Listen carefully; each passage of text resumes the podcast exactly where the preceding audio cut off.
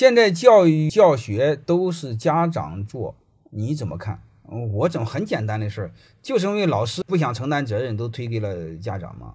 包括医院似的，是医院不想承担责任，推给医生，结果医生他娘的不愿意承担责任，推给病人，让病人家属签字，这纯粹是扯淡，就这么简单。所以我让你看看我儿子那本书，就是你就让您知道什么是教育。你当然我很早就知道什什么教育，所以我两个孩子。从小读书时候，我就要求他考试及格就行，不能考太好。所以你们自己要知道，你如果你们家有孩子的话，天天辅导孩子写作业，把孩子给搞死，把你们给累死，都有病啊！那纯粹那怎么会是教育呢？各位，那根本都不是教育，那叫蹂躏。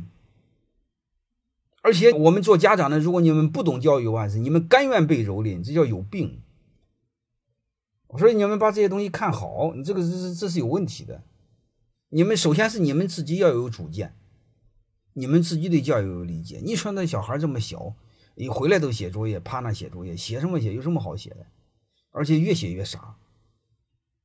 关键是你们自己要看透。你们太多人说都这样怎么办呢？是吧？你可以发现这就是一种很中俗的话。那都这样，我儿子怎么处理的？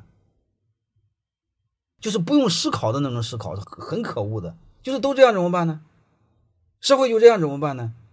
我那个视频上不是说了吗？人家流氓不是你流氓的理由，人家功利不是你功利的理由。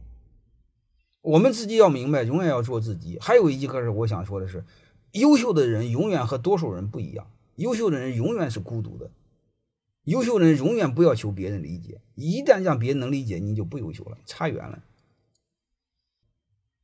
你包括北大清华百分之九十出去，那为什么？你们都知道就好了嘛。好多事把它给看透就好了。关键是很多认知，你们要认知到。你们如果是方便的话，你们就是看看我儿子那本书，看完之后你会有认识，我们再聊。我有机会可以再重新给你们谈谈什么是教育。